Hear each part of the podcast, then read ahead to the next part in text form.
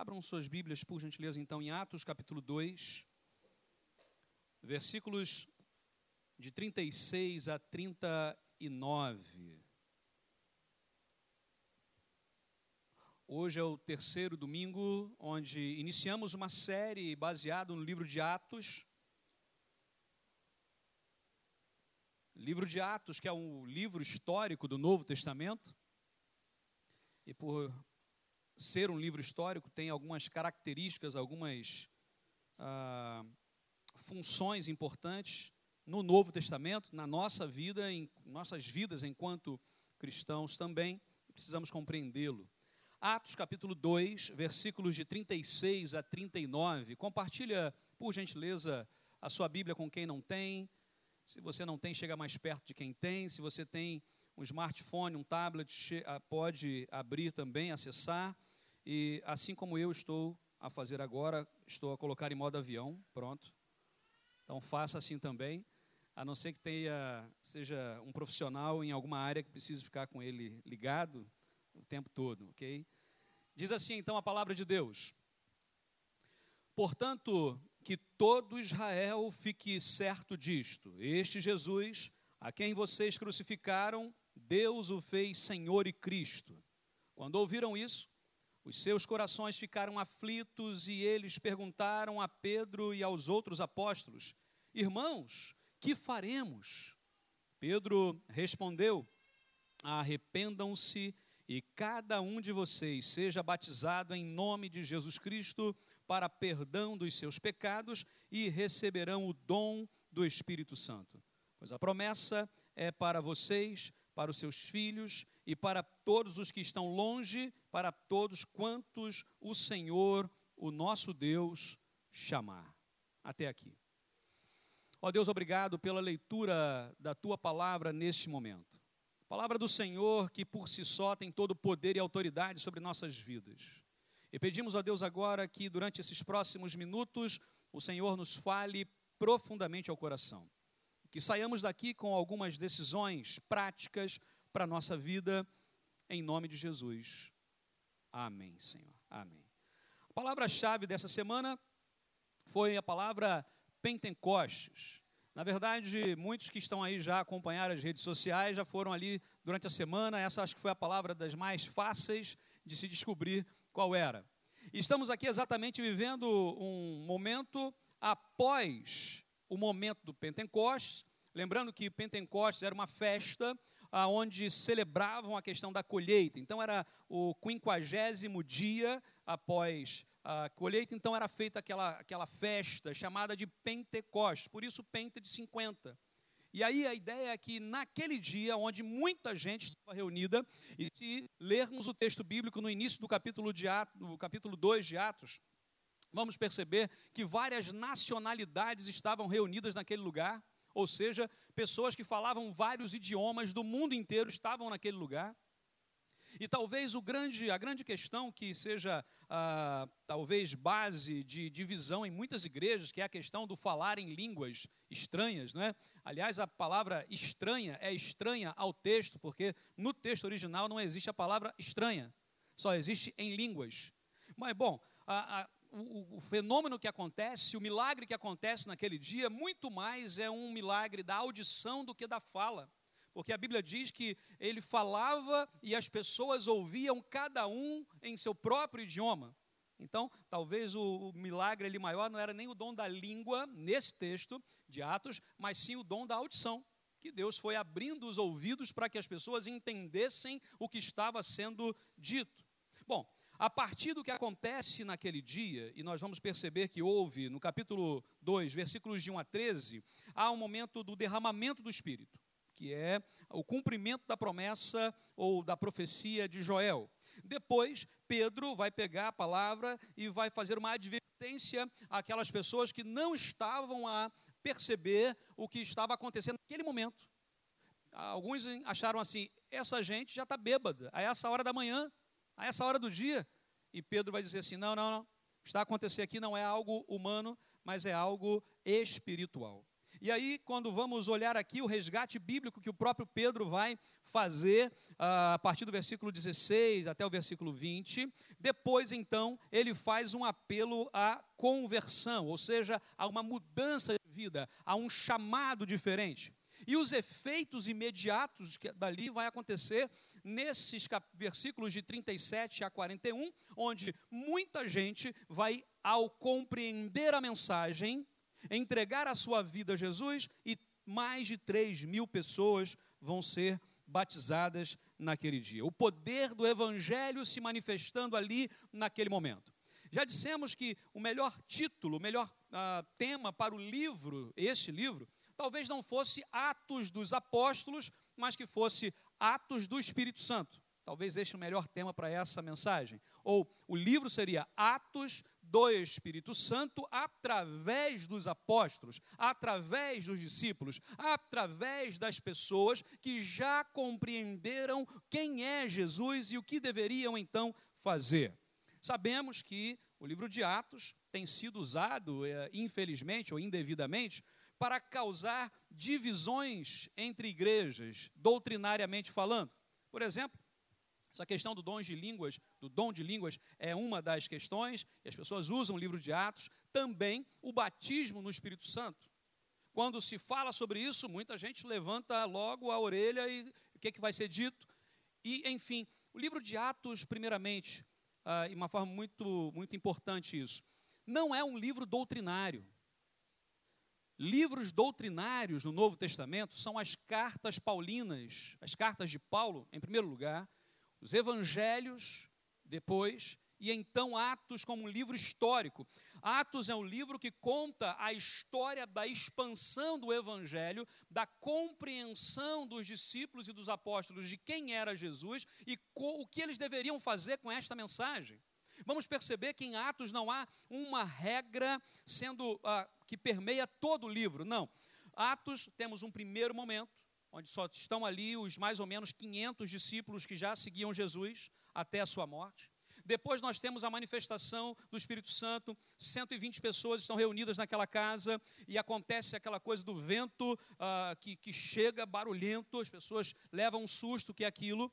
A Bíblia diz que as pessoas começam a falar como ah, se tivessem línguas de fogo. Essa expressão é muito importante entender. As pessoas não tinham literalmente línguas de fogo. Né? Tem gente que até tem. Mas não era o caso ali, ok? Uh, línguas de fogo ali, entendo, vamos entender, naquela época não tinha energia elétrica. Então, a, haviam as, os, as lâmpadas que eram reservatórios feitos de barro, muitas vezes, moldados, com azeite dentro, e havia, então, colocava-se fogo na ponta. E aquela, uh, antigamente, pelo menos no interior do Brasil, usava-se as lamparinas. Aqui também tem esse termo, as lamparinas. Né? Uh, tem uma história depois que um dia eu conto do meu pai que botou fogo no colchão por causa da lamparina. Bom, é outra história. E aí, aquela língua de fogo que sai da, da, da, da lâmpada, da lamparina, ela parece uma espécie de língua de fogo. O que, que a língua de fogo da lamparina faz? Ela faz o que com o ambiente escuro? Ela clareia, ela ilumina, ela traz luz. A ideia do texto é que aquelas pessoas, quando o Espírito Santo veio, elas ficaram tão iluminadas que elas começaram a falar brilhando. O que elas falavam brilhava. Isso traz uma compreensão muito interessante. O nosso olhar, a nossa vida hoje precisa brilhar neste mundo de escuridão. As pessoas, ao olharem para a gente, antes da gente abrir a boca, só através do olhar, só através de como nós nos comportamos, as pessoas precisam perceber que há algo diferente em nós. E esse algo diferente é Jesus Cristo. É o Espírito Santo de Deus que está e habita em nós. Bom, biblicamente, eu concordo com John Stott, que John Stott ele dizia o seguinte: é impossível, até inconcebível, ter o Espírito sem ser filho de Deus, ou ser filho de Deus sem ter o Espírito Santo. Essa é uma questão muito importante. Há também assuntos aqui que causam polêmicas, como eu disse, como a ideia do batismo no Espírito Santo. E aí, pessoas que vão fazer doutrinas, um livro de Atos, como eu disse, é um livro histórico, e um texto fora do contexto só serve de mero pretexto, temos que tomar muito cuidado. Ao interpretarmos um texto bíblico, uma, uma, uma condição muito importante é uh, o contexto imediato, o contexto mediato e o contexto amplo. Contexto imediato é o versículo. Contexto mediato, talvez é o capítulo ou o próprio livro para quem estava a ser escrito primariamente, qual era o contexto social, político, econômico, qual era o reino naquela época, isso é importante, e o contexto amplo que é a Bíblia toda. Não podemos pegar um versículo bíblico isolado e fazer dele, ou a partir dele somente, uma doutrina, como muitas vezes percebemos. Precisamos permeá-lo por toda a Bíblia, filtrá-lo por toda a Bíblia e, assim, à luz do todo, entendermos o que Deus está nos dizer na Sua palavra. Muitas vezes hoje temos algumas ah, dificuldades de dizer o seguinte: como? Qual é a vontade de Deus para a minha vida? O que Deus está a dizer para mim? Primeira coisa, primeira, primeira, fonte primária da palavra de Deus é a sua revelação escrita, é a Bíblia. Então vamos ler a Bíblia. Depois disso, Deus usa pessoas, Deus usa situações, é verdade. Mas primeiramente é a Bíblia. Ao lermos a Bíblia, ao estudarmos a palavra, e aqui Muitos fazem polêmica, por exemplo, com o batismo do Espírito Santo, com dons de línguas, com outras questões. Porque, primeiro, em muitos casos falta um embasamento bíblico ou embasamento linguístico teológico. Ixi, ficou difícil. O embasamento linguístico, pastor, eu não falo grego, não falo hebraico, não falo aramaico, não sei escrever esse negócio. Como é que é isso? Então, muitas vezes, a falta de um conhecimento mais profundo faz construir, uh, por exemplo, doutrinas que não sejam bíblicas. É uma coisa importante, eu não sei se aqui também tem, mas no Brasil tem muito isso, que é a questão do cortar o cabelo. Algumas religiões, algumas igrejas, algumas uh, denominações falam assim: mulher não pode cortar o cabelo, porque está escrito lá em Coríntios né, que a mulher não pode cortar o cabelo, porque o cabelo foi dado no lugar do véu. Então, ou usa o véu ou usa o cabelo. E, e, e como é que é isso? Como é que não é? E cria-se então uma doutrina a partir dali. Bom, Uh, só um parêntese, né? naquele texto, Paulo está em Corinto. E em Corinto uh, havia uma peculiaridade.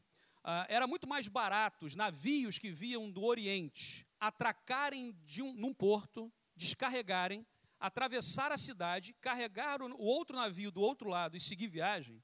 Era muito mais barato e mais rápido do que dar a volta por baixo para seguir viagem, para o Ocidente. Ou seja, em Corinto havia constantemente dezenas e dezenas de povos de línguas diferentes. Estivadores, né, pessoas que carregavam aquelas caixas e tudo mais. E haviam templos da deusa uh, chamada deusa uh, do amor, né, grego e também romano, uh, que havia naquela cidade. As sacerdotisas desses templos, elas faziam o quê? Raspavam a sua cabeça colocavam vestes transparentes e a forma de adoração delas era manter relações sexuais com as pessoas que davam algum tipo de oferta ou investiam no templo. Imagina isso, que para aqueles viajantes do mundo inteiro que passavam pela cidade, ao olhar aquelas mulheres, era muito fácil confundir uh, um lugar de prostituição com um lugar de adoração à deusa do amor, e Paulo, quando escreve aos Coríntios, ele fala o seguinte, e, esse, e essa recomendação é para a igreja em Corinto, ele diz assim: que as mulheres não ensinem, que as mulheres não, de, não cortem o cabelo. Por quê? Porque poderiam ser confundidas com aquelas outras sacerdotisas. E imagina um homem passando ali e vendo uma mulher à frente ministrando, ou um cabelo curto ou raspado, eles iriam colocar o dinheiro na caixinha e estuprar a mulher. E Paulo então diz: as mulheres não podem fazer isso. Bom, entendemos o contexto político, econômico, social, histórico, aí sim entendemos o princípio bíblico de cuidado. Paulo estava não sendo preconceituoso, mas estava sendo zeloso pela vida das mulheres, das irmãs daquela igreja. Quando olhamos então o livro de Atos, percebemos que muitos, por faltar esse conhecimento linguístico, histórico, teológico, acabam distorcendo muitas coisas do que está ali. A outra questão, que também é verdade, é a arrogância teológica. Esse é um grande problema. Porque a teologia é, é um termo muito complicado, porque significa estudo de Deus. Quando é que terminamos um estudo sobre Deus? Jamais. Deus é infinito. Quanto mais sabemos de Deus, mais sabemos que menos sabemos. É? Quanto mais se sabe, mais se sabe que menos se sabe. Essa é uma verdade, talvez, para todos os assuntos, mas quando se fala sobre Deus, isso é muito importante termos uma humildade. Quando falamos de teologia, a humildade é o primeiro passo que precisamos ter. Há também, infelizmente, e não vamos entrar muito a fundo nisso, mas há uma intencionalidade perversa, muitas vezes, em criar situações ou doutrinas que vão dividir muito mais do que agregar o povo de Deus. Sobre essa questão, é importante dizer que batismo no Espírito Santo é uma expressão que aparece sete vezes no Novo Testamento, sete vezes no Novo Testamento, e constatamos aqui o cumprimento da promessa que havia. Bom, Pedro ele não vai fazer diferente do que os outros rabinos faziam naquela época. E hoje na escola bíblica lá, pelo menos com o irmão Elísio, estávamos falando sobre os talmidins, né, os talmides, os. Essa ideia de que ah, havia um rabino e pessoas o acompanhavam, pessoas o seguiam. E quando ele fazia um pronunciamento, um, tipo um sermão, uma mensagem, como essa que estou a fazer, havia uma, uma sequência lógica. E, e isso era chamado de midrash. O midrash nada mais era do que pegar um livro da lei, havia uma palavra-chave que eles encontravam também num escrito, ou seja, num livro poético, alguma coisa também do Antigo Testamento. Depois, na sequência, outra citação de um livro da lei. E aí, no final, eles faziam uma alteração na aplicação. Era assim que era feito. Tanto é que o livro de Joel vai dizer que o dia do Senhor será um grande e terrível dia. Quando Pedro prega o sermão e cita o livro de Joel, ele vai dizer o seguinte: esse será um grande e glorioso dia. Percebe isso? Pedro faz uma alteração e a gente fala: ah, será que Pedro errou? Será que Pedro, ah, quem escreveu, não escreveu corretamente? Não. Esse era o princípio de um rabino. E Pedro ali prega de um jeito como aquela época a sociedade entendia aquela pregação. Há, no entanto, ali o que nós entendemos ser o derramamento do Espírito Santo. Uh, John Stott ele vai dizer, e eu gosto muito dessa parte, quando John Stott diz que uh, o derramamento do Espírito Santo é o próprio batismo no Espírito Santo em si. É como se houvesse um derramamento, aquela onda, um tsunami que vem e cobre toda a terra. Ou seja, nesse momento vivemos na era da graça, essa é a ideia. Todo aquele que um dia entrega a sua vida a Jesus, então recebe o dom do Espírito. A palavra grega seria mais traduzida, ou melhor traduzida, como um presente, uma dádiva. Esse é o dom do Espírito. Ou seja, o Espírito já está derramado, mas o acesso está àquele que entrega a sua vida a Jesus. Recebemos então assim, e aí poderíamos dizer: Ah, então eu sou batizado no Espírito Santo? Sim, se entregou a vida a Jesus, se recebeu o dom do Espírito, esse batismo é válido na sua vida e você tem o Espírito Santo na sua vida. Amém? Essa é a ideia. Essa é a ideia do texto bíblico. E aí há promessas claras no Antigo Testamento.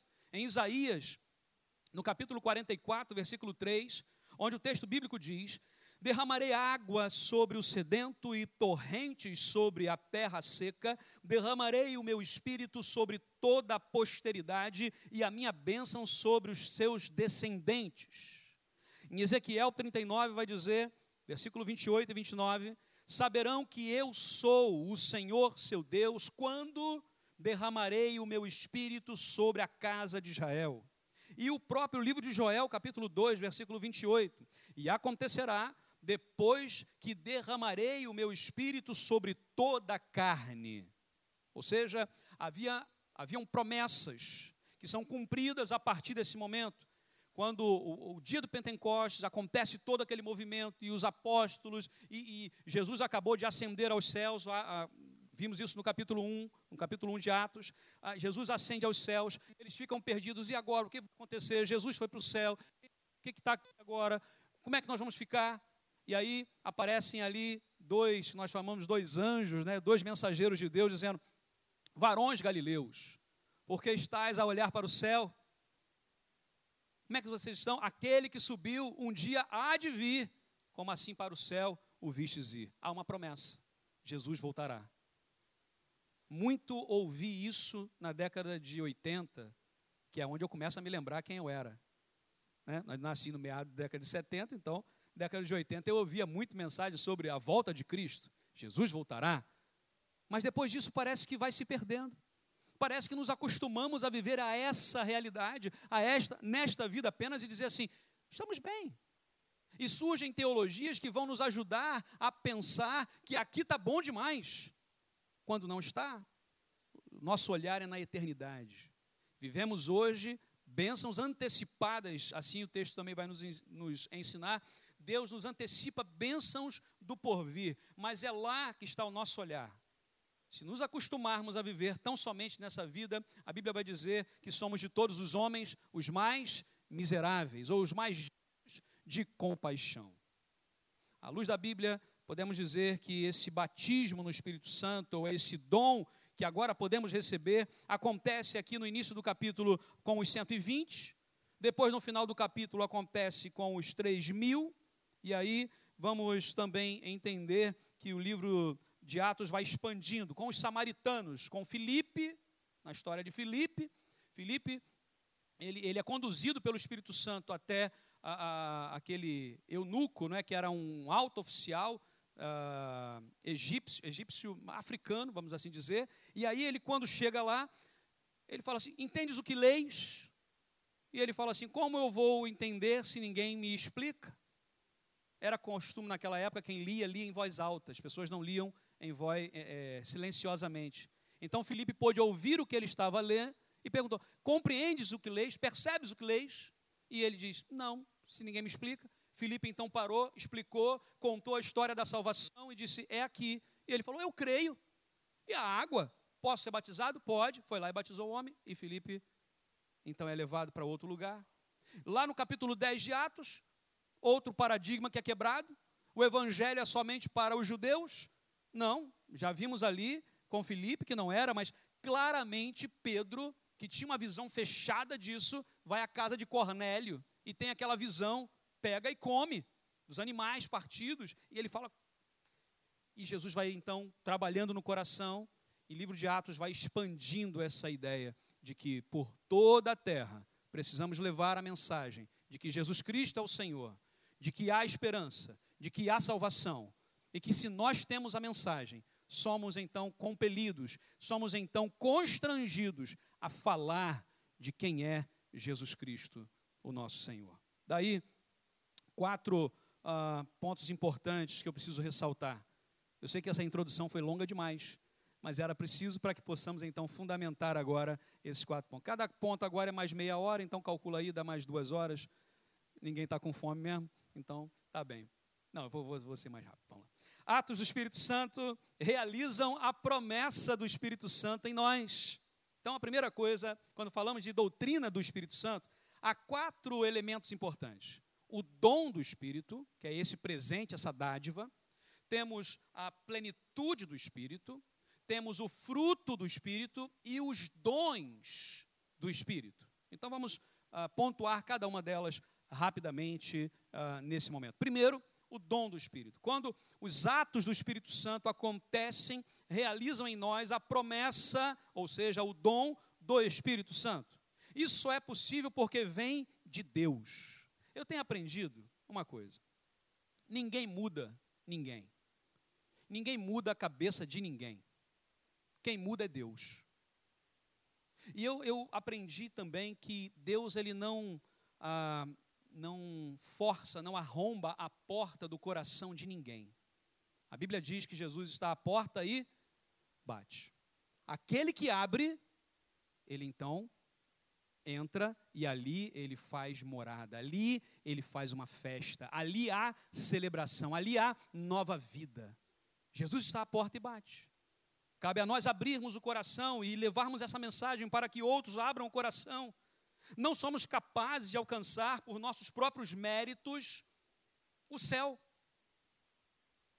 Porque somos incapazes de compreender quem é Deus na sua plenitude, o céu. É pela misericórdia do Senhor. Gente, Jesus, nós não sabemos tudo que Jesus fez, isso está na Bíblia.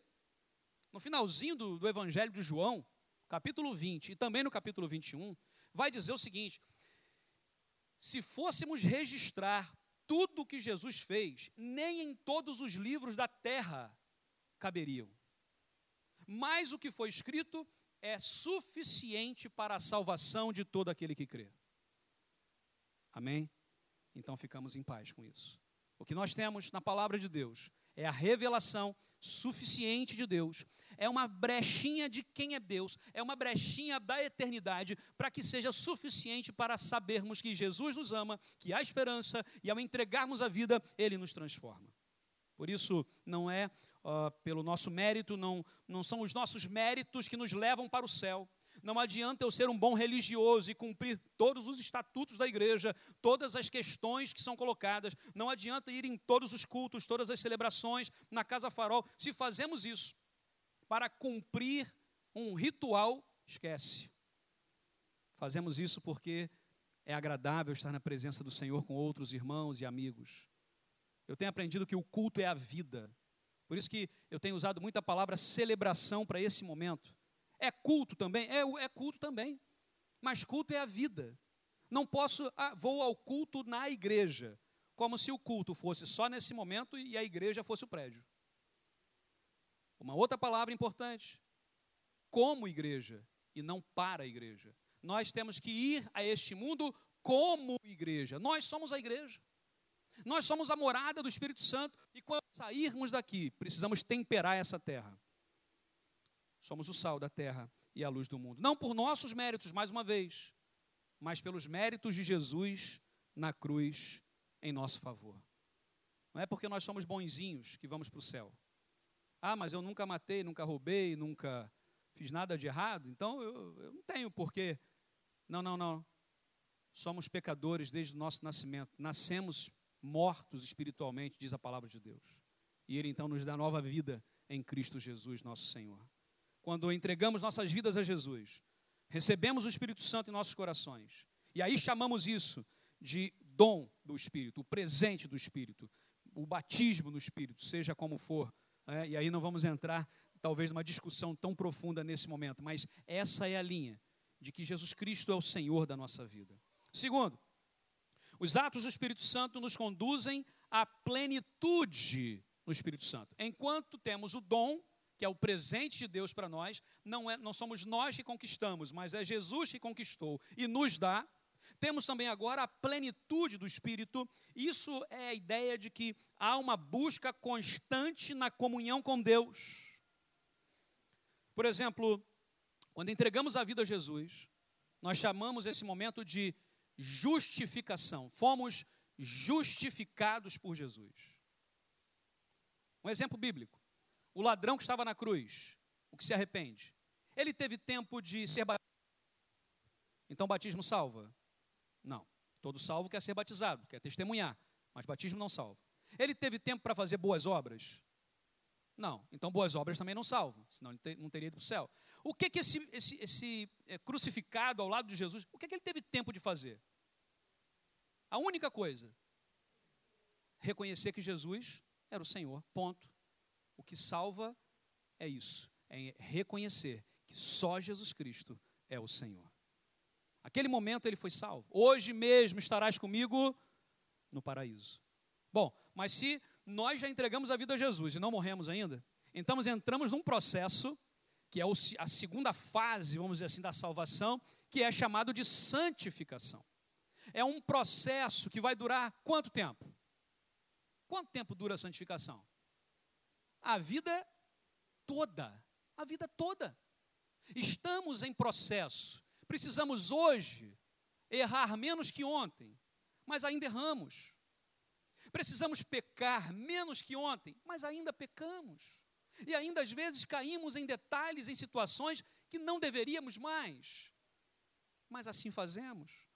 É igual a pessoa que é diabética e que vai à noite, à madrugada, assaltar a geladeira.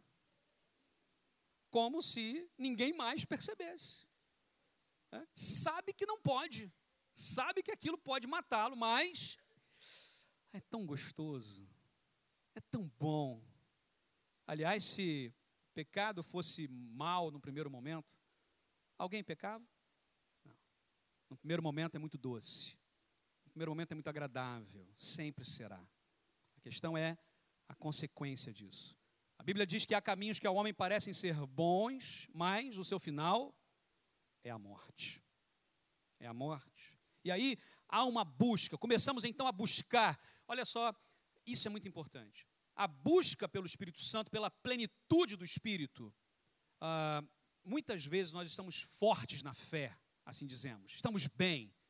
E as pessoas chegam perto de nós, já sentem um calor do espírito. É um, é um negócio assim, impressionante. Qualquer um que senta do nosso lado, por exemplo, no autocarro ou, ou no metro, seja onde for, nós já começamos a. Então, o dia está bom, olha, e Deus, e Jesus, e já faz o apelo, a pessoa já conversa, já começa a discipular. É, é um negócio, a gente está assim, como se diz assim, bombando, né? Muito do espírito.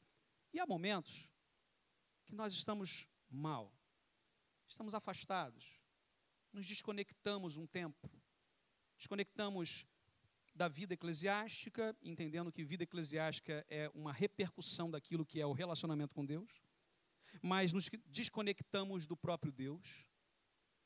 E aí entra outra polêmica grande que é: perde a salvação, não perde a salvação, como é que é isso, como é que não é? Nós cremos que a salvação é o copo que é nos dado, é o presente de Deus. Não foi conquistado por nós, foi conquistado por Jesus. Não fomos nós que merecemos a salvação, não fomos nós que compramos, não fomos nós que garantimos a salvação, foi Jesus quem nos salvou. Foi Ele que foi lá na cruz e deu a sua vida por nós.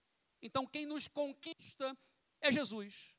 Então, Ele nos dá um copo, representando, obviamente, essa vida, essa salvação.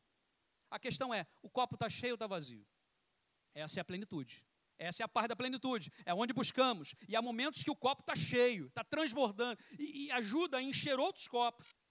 Mas há momentos que esse copo está vazio. E diz assim: eu vou compartilhar o que se eu não tenho nada, nem a minha vida está bem?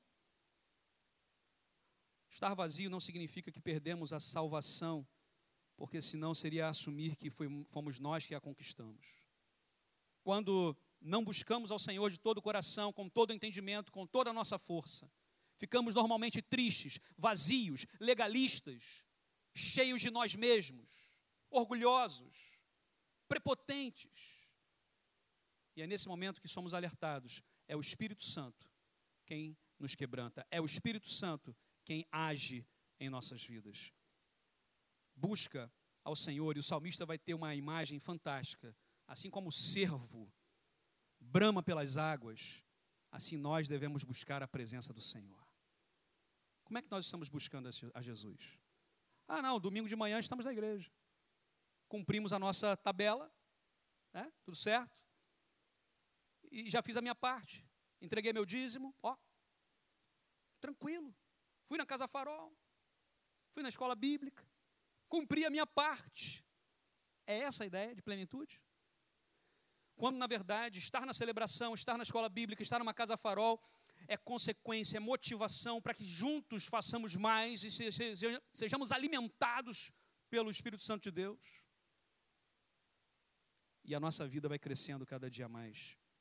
Busca ao Senhor como o servo brama pelas águas e estejamos cheios do Espírito todos os dias.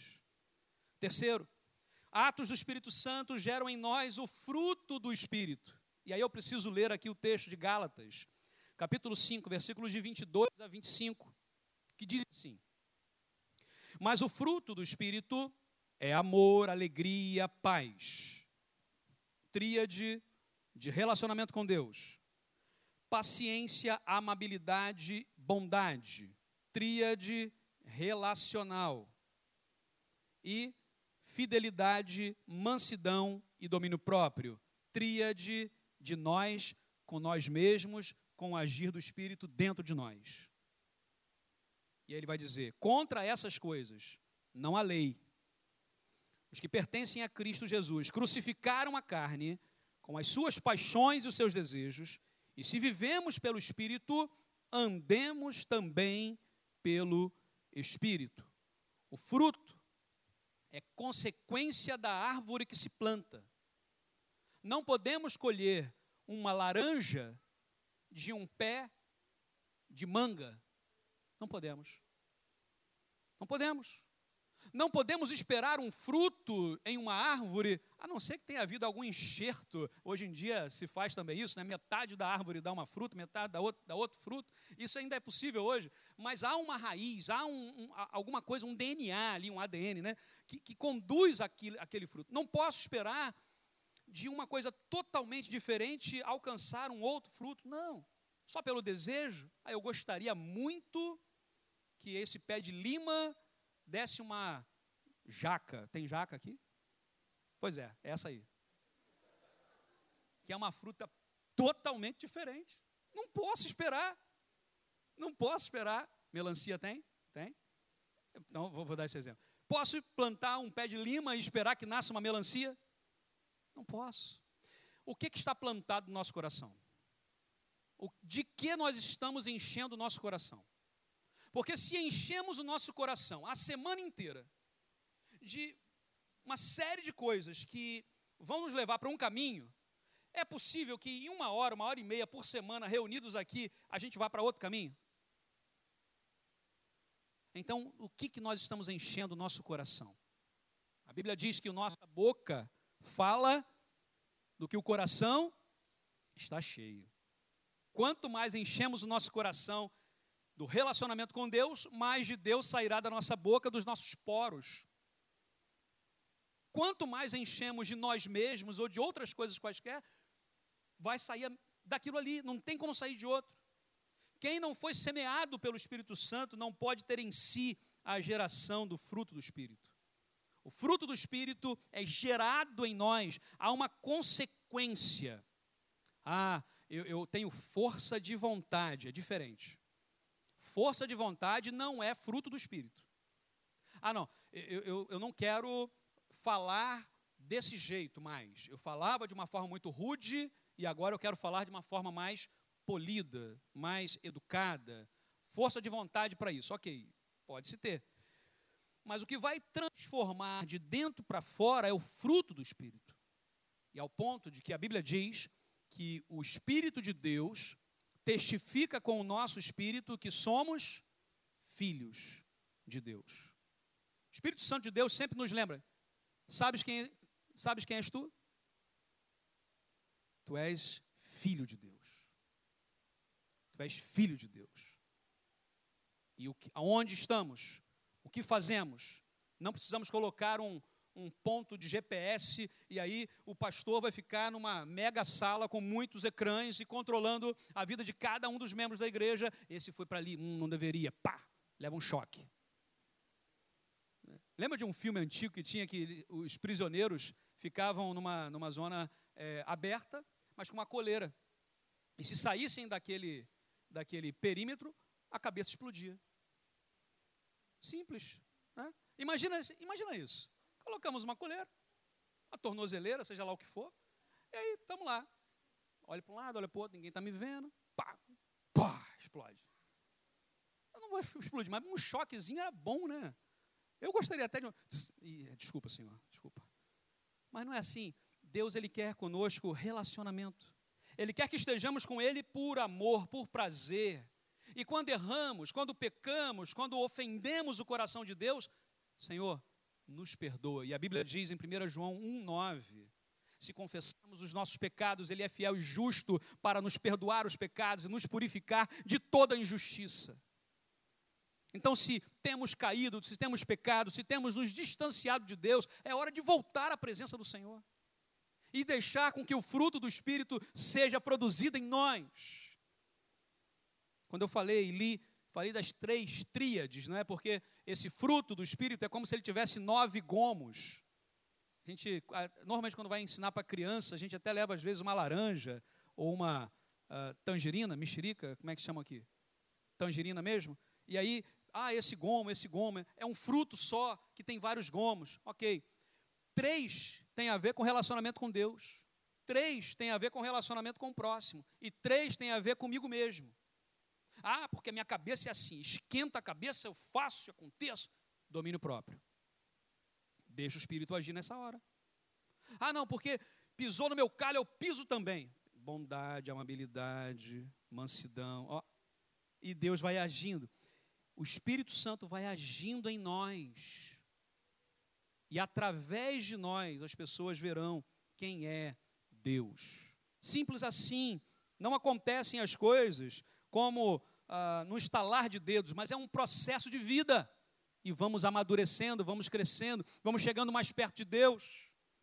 E por fim, bom, dom, depois veio plenitude, depois veio fruto. Você pode repetir comigo essas três palavras, assim, só para a gente gravar? Dom, plenitude e fruto. E a quarta, o Espírito Santo produz em nós os dons. E agora eu estou falando no plural, porque no português é difícil de entender a diferença. Dom e dons. Parece que dons aqui, dons, dons. Eu estou falando aqui, dons. É, não tem o E, não, desculpe. Dons, pronto. É só o plural de dom, pronto. Mas a ideia aqui é que a palavra grega lá, uma é doron, que é presente, dádiva, é a primeira. Aqui é o que a gente chama de carismata. Uma pessoa carismática seria aquela que tem dons, presentes de Deus. E aí é uma coisa muito importante. Dons do Espírito não são para si mesmo, mas é para o outro. Se Deus me deu um dom, por exemplo, ah, Deus me deu o dom do ensino, eu não posso ensinar a mim mesmo. Chegar no espelho, às vezes é até bom. É, de repente entra.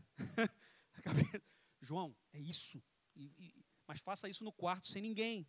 Fecha a janela, porque senão todos acharão que és louco. mas imagina. Não, o dom do ensino é para a igreja, é para os outros.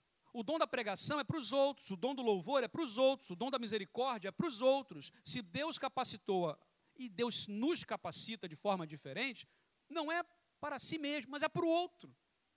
E aqui é uma coisa muito importante, porque muitas pessoas acabam se tornando egoístas com o dom que Deus deu. Não, Deus me deu o dom de cuidar dos enfermos, dos doentes. Ok, então cuida. Ok? Cuida. Deus me deu o dom disso, faça. É, é uma coisa interessante quando olhamos, uh, quando Moisés está liderando o povo, há um momento que Moisés, o povo começa a reclamar, reclamar. Ah, aliás, assim, como o povo de Deus reclama da vida, nunca vi. Né? E reclama, e reclama, e reclama. E aí Moisés foi levar para Deus, e, e Deus falou assim para Moisés: diga ao povo que marche. Ponto. Vá. A gente perde tempo demais com coisas assim menores, e Deus está falando: vão, vão, marchem, vão adiante algumas listas aqui no Novo Testamento. Romanos 12 vai dizer assim: uh, vai, falar dos seguintes dons espirituais: profecia, que aqui a palavra, uh, por exemplo, no hebraico existem cinco ou seis palavras hebraicas que são traduzidas como profecia ou profeta. Uma delas é vidente, uma. A grande maioria é pregação. E no Novo Testamento, quando se fala de profecia, fala-se de pregação, ou seja, nesse aspecto, a igreja de Cristo precisa ser profética. Ou seja, compartilhar daquilo que Deus está falando, ou daquilo que estamos vivendo. Profecia, serviço, ensino, exortação, contribuição, ou seja, generosidade.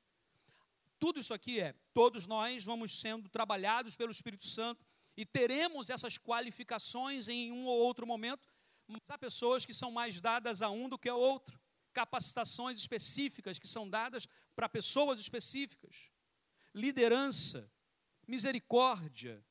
Em 1 Coríntios vai falar sobre sabedoria, conhecimento, fé, cura, milagres, discernimento de espíritos, línguas e interpretação de línguas, apóstolo, e apóstolo aqui no sentido lato da palavra que é missionário.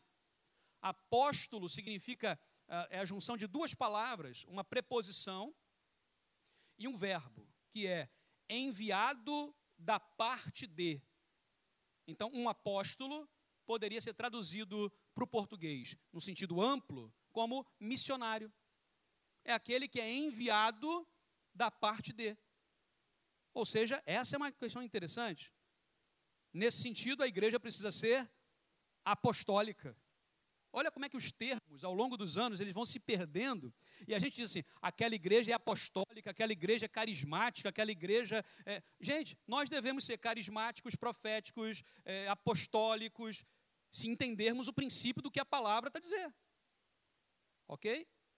Socorro, administração. E Efésios vai acrescentar evangelista e pastor. E evangelista aqui é a ideia do pregador da salvação e pastor aquele que conduz, defende, apacenta e cuida do rebanho. Ou seja, dom pastoral. Percebe aqui os dons espirituais, eles estão na última parte da doutrina do Espírito Santo. Só que a grande confusão que se causa muitas vezes é que queremos que a doutrina dos dons espirituais estejam logo no início. Ah, você entregou a sua vida a Jesus? Então, aí, vai lá, fale em línguas. Ah, então, prega. Então, faz alguma coisa. Então, cura. Gente, há um processo. Primeira coisa, entregar, receber o dom do Espírito. Segundo, buscar a plenitude. Terceiro, o fruto vai sendo gerado. Quarto, Deus nos dá a capacitação para servir aonde Ele quer. Porque não sabemos aonde o vento vem, para onde vai, mas Ele sopra onde quer. E Deus nos usa dessa forma. E aí, sem o dom e a plenitude e o fruto, não adianta exercer dom espiritual nenhum. Atos dos Apóstolos. Atos dos Apóstolos. Atos do Espírito Santo. Vivamos pelo Espírito. Promessa de Deus. Plenitude através de relacionamento. Fruto do Espírito que é gerado em nós. E dons espirituais que nos capacitam para exercício do ministério, para sermos igreja. Eu queria pedir agora que você pudesse fechar os seus olhos e colocar a sua vida diante de Deus. Quando olhamos a palavra do Senhor nessa manhã, e quando ouvimos a exposição do texto bíblico, precisamos reagir a isso. E nesse momento vamos louvar, e enquanto a equipe vai nos ministrar esta canção, se você souber, cante como uma oração. Se não, apenas fique em espírito de oração e veja, Senhor, o que o Senhor quer de mim nesta manhã? Como posso viver a minha vida a partir desta palavra que vem do Senhor para a minha vida? Que a presença do Espírito Santo esteja em ti nesse momento.